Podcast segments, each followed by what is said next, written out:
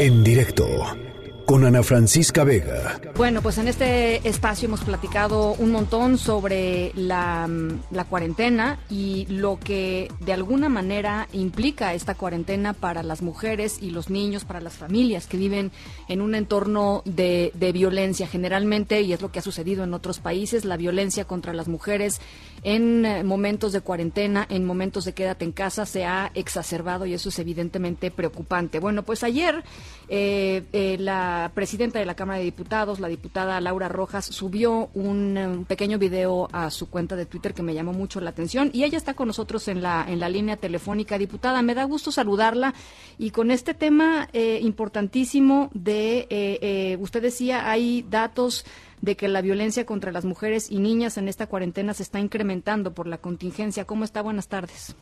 Hola, Ana Francisca, ¿cómo estás? Muy buenas tardes a ti y al auditorio. Bueno, sí, así es. Eh, mira, el día de ayer tuvimos una reunión eh, virtual con la con la presidenta del Instituto Nacional de las Mujeres, con Nadine Gassman, un grupo de, de diputadas de, de, todos los grupos parlamentarios que creamos hace unos meses y que estamos trabajando con y comprometidas con la agenda de igualdad sustantiva. Y ahorita en el marco de la contingencia de la jornada nacional de extrema distancia etcétera eh, que, que tenemos por el covid 19 pues no podemos bajar la guardia no este la la esta lucha por la igualdad de las entre las mujeres y los hombres tiene que seguir. Y eh, y desafortunadamente nos eh, ella nos compartió, ya teníamos nosotras algunos datos de eso porque tenemos mucha comunicación con, eh, con los refugios, con, con esos refugios que hay en todo el país para atender a mujeres y niñas que sufren de violencia, de trata, etcétera. Y, y ya teníamos nosotros algunos indicios. Y sí, en efecto, nos confirma, nos confirmó la presidenta Lin Mujeres que, eh, que se están incrementando las llamadas eh, pues al, al 911 por por eh, pues por, por por violencia por violencia por violencia en las en las casas no principalmente. Entonces bueno pues sí estuvimos eh, le, dijeron eh, diputada le dijeron cuántas llamadas hay digamos para darnos una idea o cuántos se han incrementado no nos quedaron de darnos el dato puntual posteriormente ayer no nos lo dieron eh, porque depende depende en cada estado, ¿no? O sea, no, no es la misma cifra o el mismo porcentaje de incremento en cada estado. Sin embargo, sí lo pedimos quedar, queda, quedaron de entregárnoslos pronto. Pero, Ana Francisca, mira, lo que acordamos hacer, pues para no quedarnos nada más en conocer los datos, fueron varias acciones. En primer lugar, eh, pues pedirle nuevamente a la Secretaría de Hacienda, lo venimos haciendo desde hace ya varias semanas, que ya entregue el recurso que la Cámara de Diputados asignó para los refugios eh, del país, que fue un presupuesto eh, muy grande, como nunca en la historia se habían entregado alrededor de 100 millones de pesos para el funcionamiento de estos refugios de mujeres y, y niñas que sufren de violencia y que ya estamos a finales de marzo y no se ha entregado ese recurso para el funcionamiento. ¿Y qué les dicen, eh? ¿Por qué no lo han entregado? ¿Cuál es, la, cuál es el argumento? No, no hay argumento, simplemente que, que ya, ¿no? Que ya lo van a entregar y que están en eso y lo hemos estado pidiendo. De hecho, la semana pasada este grupo de diputadas eh, y diputados, de diputadas, perdón, somos puras mujeres, hicimos eh, un exhorto formal, oficial, ya por escrito, digamos, a la Secretaría de Hacienda para que entregue los recursos la presidenta de las mujeres ayer nos dijo, ella por supuesto también ha estado pidiendo e insistiendo en este punto y lo que dijo es que parece ser que ya lo van a entregar en días siguientes. Pero bueno, uno pues es no quitar el dedo del renglón. Pues no. Tenemos que seguir pidiendo que eso se, se esos recursos se entreguen.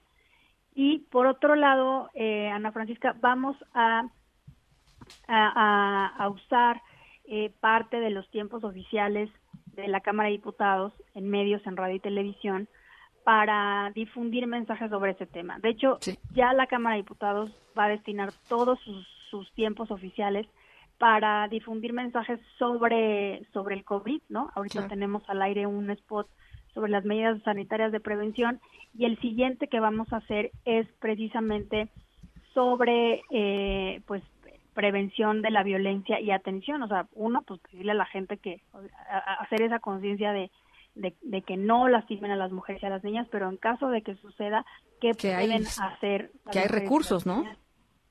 Sí, a dónde hablar, a dónde acudir, qué poder hacer. Y el otro tema también bien importante, Ana Francisca, que tiene que ver con, con esto es el, el tema de, de la repartición de, las, de los trabajos del hogar y de los cuidados en esta contingencia.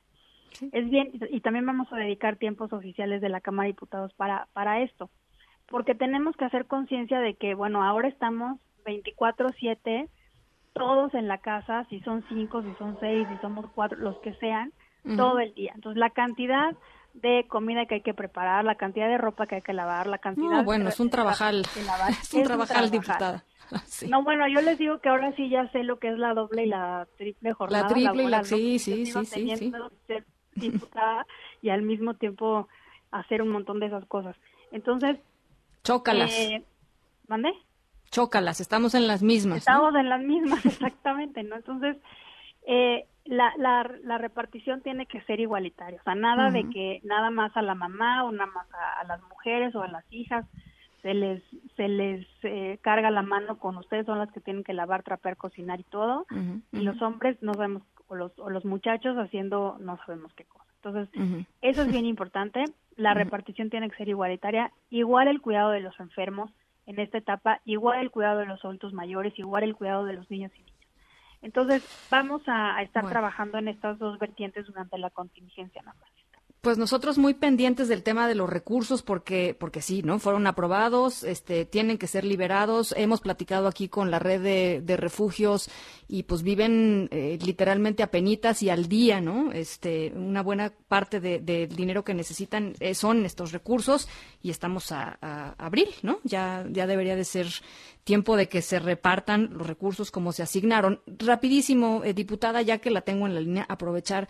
Hace un ratito eh, los, los, la Asociación de Gobernadores de Acción Nacional eh, subió una, simplemente su opinión, subió un tuit a su cuenta diciendo que están profundamente preocupados por los precriterios de política económica que presentó Hacienda ayer, porque hay eh, eh, recortes considerables a las participaciones de los estados y los municipios y dicen los gobernadores panistas que los estados no pueden sostener la emergencia sin recursos adicionales, que urge un plan de Estado.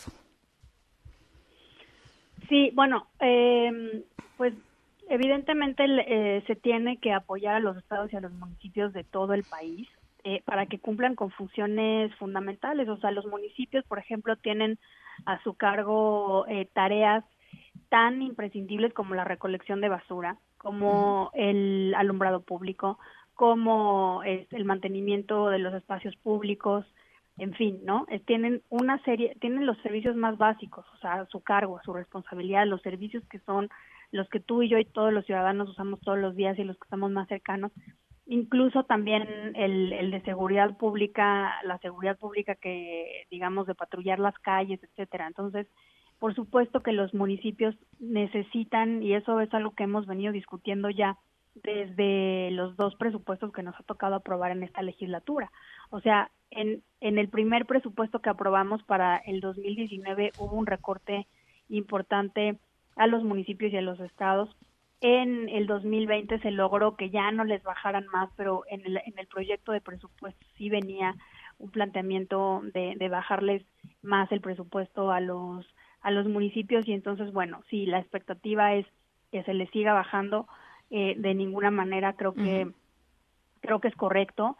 Eh, se, se, se, se, se tiene que dar el dinero que necesitan y corresponden tanto los estados y los municipios para que puedan seguir cumpliendo las funciones y, los servicios que tienen a su cargo eh, prestar a la ciudadanía y que están establecidos en la Constitución. Entonces, bueno, digamos, pues, a, bote pronto esa sería mi opinión, a reserva de que, por supuesto, revise bien lo que escribieron, ¿no? Claro. Bueno, eh, diputada, te agradezco mucho estos minutitos. Eh, ojalá podamos conversar más adelante porque, pues, evidentemente, esta, esta crisis va, va a generar eh, muchísimas oportunidades, estoy segura, que tienen que ver con, con la legislatura y, y yo, por lo pronto, te agradezco mucho estos minutos. Sí, nada más, Ana Francisca, solamente aclarar que lo que envió la Secretaría de Hacienda el día de hoy son eh, precriterios económicos para el siguiente ejercicio fiscal, no es para este año, sino para el año 2021. Sí, sí. pues eso es lo que esa es la reacción de los de los eh, gobernadores. Exacto. Muchísimas gracias, diputada. Gracias a ti, muy buenas tardes. En directo con Ana Francisca Vega.